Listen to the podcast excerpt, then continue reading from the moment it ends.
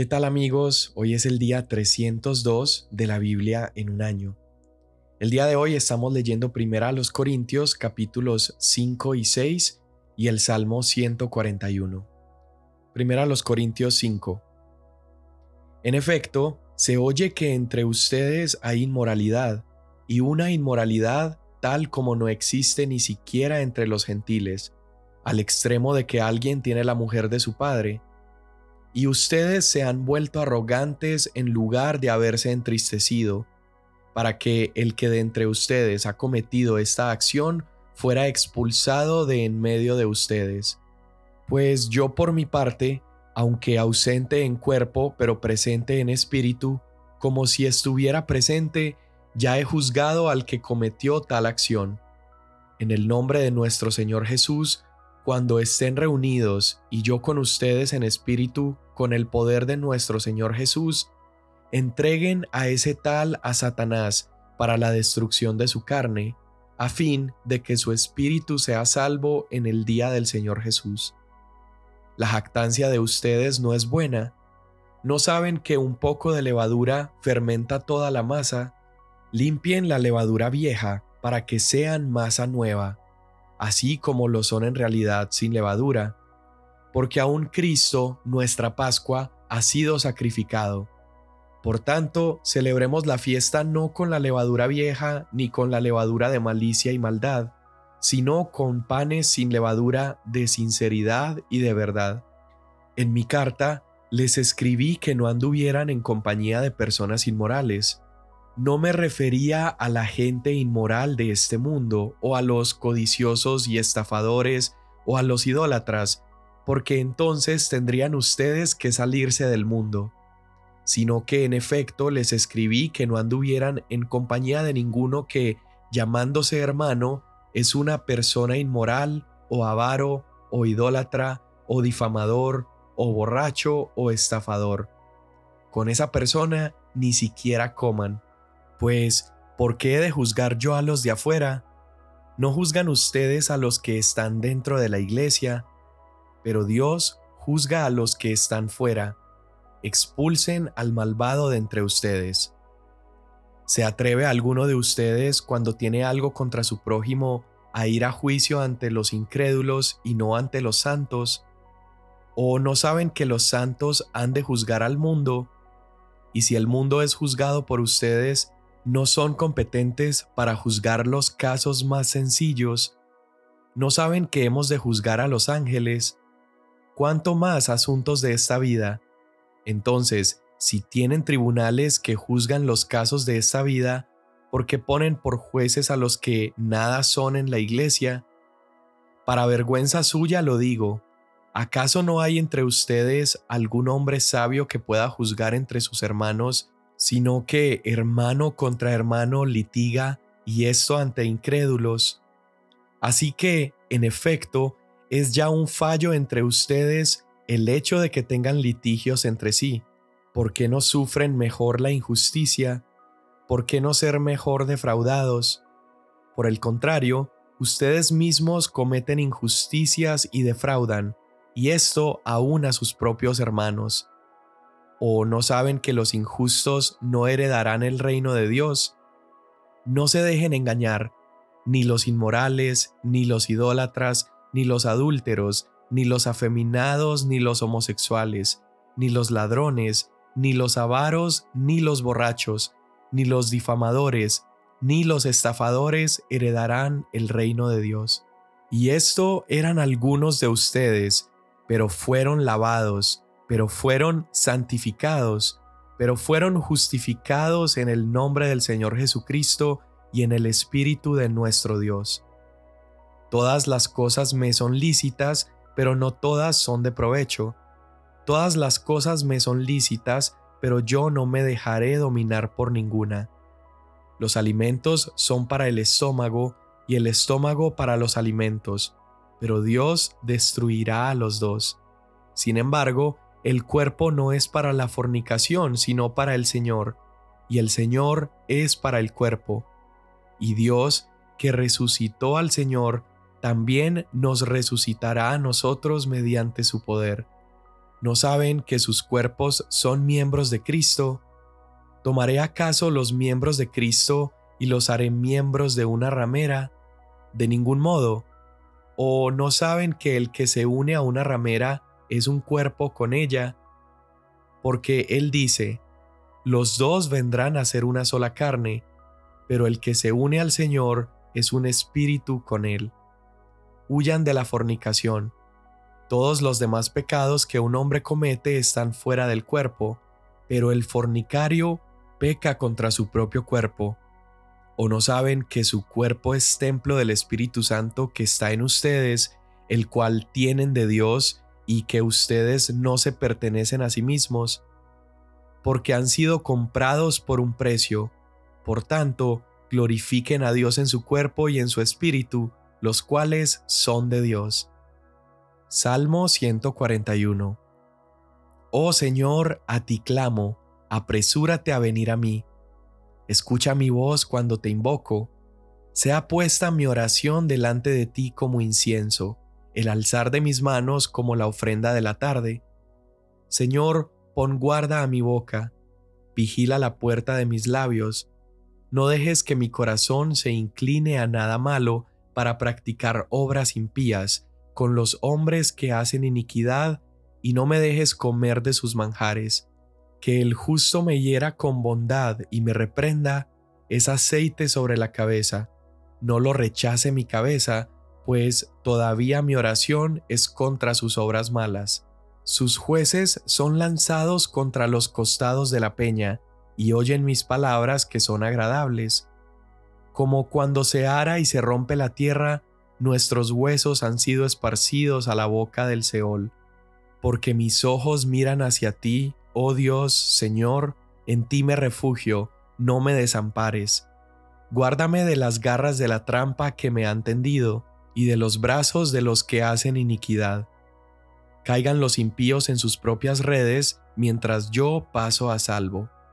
Amén. Bueno, y seguimos viendo a Pablo abordando esas diferentes cuestiones acerca de lo que él había escuchado de la iglesia en Corinto y ya habló acerca de las divisiones, habló acerca del orgullo y ahora va a comenzar a hablar acerca de la inmoralidad sexual. Entre la iglesia en Corinto había incluso el caso de un hombre que estaba viviendo con su propia madrastra como esposa. Y la iglesia, según Pablo, en lugar de dolerse, estaban jactándose de eso. Probablemente habían malentendido la libertad que tenemos en Cristo y se jactaban de recibir a este hombre que vivía de una manera que era incluso inmoral para los no creyentes. Entonces la iglesia estaba viviendo con una insensibilidad ante el pecado. La iglesia había dejado de funcionar como un cuerpo y en lugar de reprender de manera corporativa a este hombre, pues Pablo incluso nos deja ver que era bien sabida la situación de este hombre, ellos siguieron con su rutina cristiana, es decir, ellos practicaban su adoración sin ningún problema, seguían reuniéndose y nadie le llamaba la atención a este hombre. Entonces, Pablo está sufriendo al ver que los corintios no sufrían por este tipo de situaciones. Pablo espera que nosotros, los hijos de Dios, suframos cuando vemos que existe corrupción en medio de nosotros, no que estemos cómodos en medio de ella. Entonces, Pablo hace algo brillante. ¿Recuerdas cuando se celebraba la Pascua en el Éxodo? La instrucción que Dios había dado era preparar panes sin levadura y esto representaba de alguna manera la prisa del pueblo hebreo en salir de Egipto porque no tenían tiempo para fermentar la masa. Y recuerda también que se sacrificaba un cordero y se pintaban los dinteles de la puerta para evitar que esa familia muriera. Entonces, Pablo acá les está diciendo, bueno, ustedes necesitan recordar que ya fue sacrificado el cordero de la Pascua, que es Jesucristo. Entonces, así como sacaban de su casa toda levadura al celebrar la Pascua, saquen ahora también de su vida todo pecado, porque un poquito de levadura fermenta toda la masa. Entonces, la meta de Pablo es mostrarles que ser permisivos con un poco de pecado individual, así como estaba viviendo este hombre en pecado en medio de ellos, un poco de pecado individual termina afectando al cuerpo completo. Entonces Pablo les muestra que Cristo es más importante incluso que ese cordero de la primera Pascua, pero ellos han mostrado en su religiosidad una manera más rigurosa de preparar la Pascua y se ocupaban por hacerlo bien, pero no parecían preocuparse por el pecado entre ellos. Lo fuerte de esto es que las relaciones incestuosas, es decir, la de este hombre con su madrastra, por ejemplo, era incluso condenado este tipo de prácticas y no eran toleradas ni por los hebreos ni por los romanos. Sin embargo, los corintios lo estaban tolerando.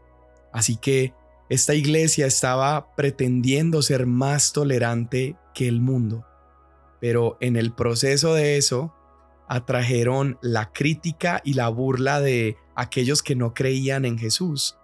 Los romanos paganos no estaban aplaudiendo a esta iglesia por ser súper tolerante, al contrario, se estaban burlando de ella, porque una iglesia impura pronto termina convirtiéndose en una iglesia sin poder.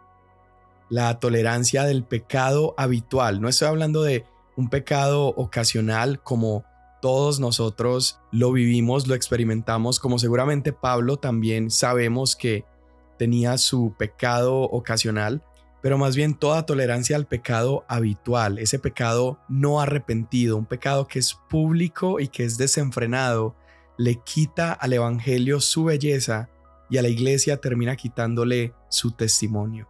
Entonces Pablo les recuerda, Jesús es el Cordero de Dios que quita el pecado del mundo. Y luego él da una instrucción que suena muy severa y es, saquen a ese hombre de entre ustedes para que sea entregado a Satanás para destrucción de la carne. Entonces, antes de que concluyamos y digamos, no, Pablo está ya despreciando a ese hombre por completo, mira el propósito de expulsarlo de entre ellos. Pablo espera que poniendo a este hombre fuera de la congregación de los corintios, esto lo lleve a él a crucificar la carne, crucificar sus deseos y sus pasiones, dice, para la destrucción de la carne, a fin de que su espíritu sea salvo el día del Señor. Entonces, el objetivo principal de esta disciplina que Pablo está efectuando y de toda disciplina dentro de la iglesia no es la condenación, sino que es la salvación. Y a pesar de que el comportamiento de esta persona era claramente terrible, era pecaminoso y requería una corrección firme, Pablo no está considerando perdido a este hombre para siempre. Cuando habla de entregarlo a Satanás para destrucción de la carne, habla simplemente de que esas mismas consecuencias de su pecado, de sus decisiones influenciadas por el consejo perverso de Satanás, que todas esas consecuencias cayeran con peso sobre la vida de este hombre para ver si así abría sus ojos se arrepentía y entonces hubiera finalmente la posibilidad de su salvación. Pablo también les dice, yo no espero que ustedes se alejen de los pecadores del mundo porque eso sería imposible, tendrían que irse a vivir a otro planeta.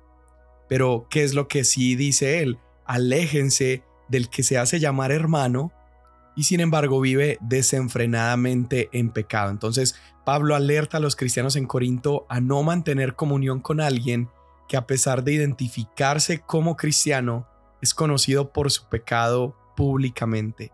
Y yo creo que muchas veces erróneamente algunos hemos hecho lo contrario, nos hemos alejado de los pecadores en el mundo, pensando que eso nos hace más limpios, más santos, pero no es así.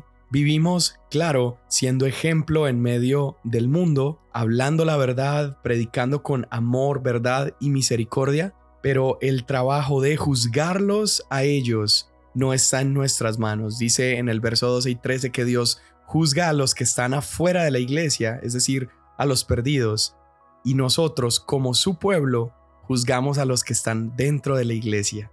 Mira esto, mira lo que él está diciendo, nosotros juzgamos, nos corresponde traer juicio dentro de la iglesia. Ahora, ¿qué tipo de juicio traemos? Bueno, es un juicio que se parece a Jesús. Es un juicio que tiene misericordia y que tiene el propósito de traer disciplina con la intención de traer salvación. En otras palabras, si alguien dentro de la iglesia me ve haciendo algo que deshonra a Dios y no me llama la atención, es decir, si no efectúa un juicio sobre mi vida, significa que esa persona no me amó lo suficiente como para señalar mi pecado. Qué impresionante, ¿no? Luego Pablo está hablando de esta costumbre que tal vez por la cantidad de pleitos que tenía la iglesia en Corinto, estaban yendo ante tribunales de gente no creyente y Pablo les dice, hey, ¿acaso tiene sentido acudir a un tribunal que no conoce nada de los caminos de Dios en lugar de acudir a la comunidad de los cristianos y allí encontrar resolución? Y Pablo les dice esto porque a Dios le importan los asuntos que interfieren en el cuerpo de Cristo. Y Pablo considera, inspirado por el Espíritu Santo, que nosotros podemos resolver, solucionar y acordar entre nosotros mismos. Y claramente está hablando de casos no severos como homicidio, violencia, robo. Claro, todas esas cosas deben llevarse ante la ley terrenal. Pero aquí está hablando más bien de pleitos más pequeños, discordias y cuestiones que él considera, inspirado por el Espíritu Santo, que la iglesia puede resolver. Y este entonces es una vez más un llamado a la unidad. Ahora, Pablo continúa y ya estamos en el capítulo 6, y él dice que no solo podemos resolver los asuntos del cuerpo de Cristo, pero también podemos ofrecer nuestros propios cuerpos limpios y limpios de esa lista de pecados que él nombra. Él habla acerca de fornicación, idolatría, adulterio, homosexualidad, robo, avaricia, calumnia, borracheras, etc. Y Pablo dice, podemos también ser lavados de eso. En otras palabras, Pablo está apuntando al corazón de cada uno de los que estaban en la iglesia. El problema no era solamente el hombre que estaba viviendo con su madrastra, el problema es el corazón de cada uno de ellos. Y Pablo les recuerda que ese cordero pascual que se comía en la Pascua y que los hacía abandonar todo tipo de levadura para poder celebrar correctamente la Pascua, ese mejor cordero pascual que es Cristo Jesús, también nos ha lavado y nos ha limpiado de toda levadura que es el pecado. Y Él les dice eso, que pueden ser lavados porque ahora ellos son herederos de la vida eterna y quienes viven de esa manera, con fornicación, idolatría, de todos estos pecados, no son herederos de la vida eterna. Entonces, tú y yo podemos vivir lejos de esas prácticas porque dice Pablo que ya hemos sido lavados, santificados y justificados en el nombre del Señor Jesucristo y por el poder del Espíritu de nuestro Dios. Me encanta ese combo lavados, santificados, justificados y luego el nombre en el cual todo eso es posible. Y termina Pablo enfatizándoles acerca de la inmoralidad sexual y de este aspecto de presentar el cuerpo de manera honrosa y les cita lo que probablemente era un lema para ellos allí en Corinto. Todo me está permitido. Pero él les responde de dos maneras, mas no todo me conviene y no permitiré que nada sea Señor sobre mí. Entonces, en otras palabras, Él les dice, antes de hablar o de actuar, pregúntense, ¿es beneficioso esto que voy a hacer, que voy a decir? ¿Es útil? ¿Será que esto me edifica a mí o a otros en Cristo? ¿Será que esto es algo bueno para el reino del Señor?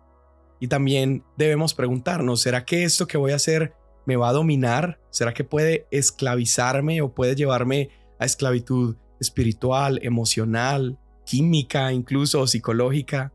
porque al hacerlo estoy retrocediendo a volver a esa esclavitud que precisamente el Cordero de la Pascua vino a romper, él vino a hacernos libres y así como Dios hizo libre a su pueblo de la esclavitud de Egipto, él nos ha hecho libres del poder del pecado. Entonces, caminar en estas prácticas es regresar, es anular ese sacrificio del Cordero sobre mi vida.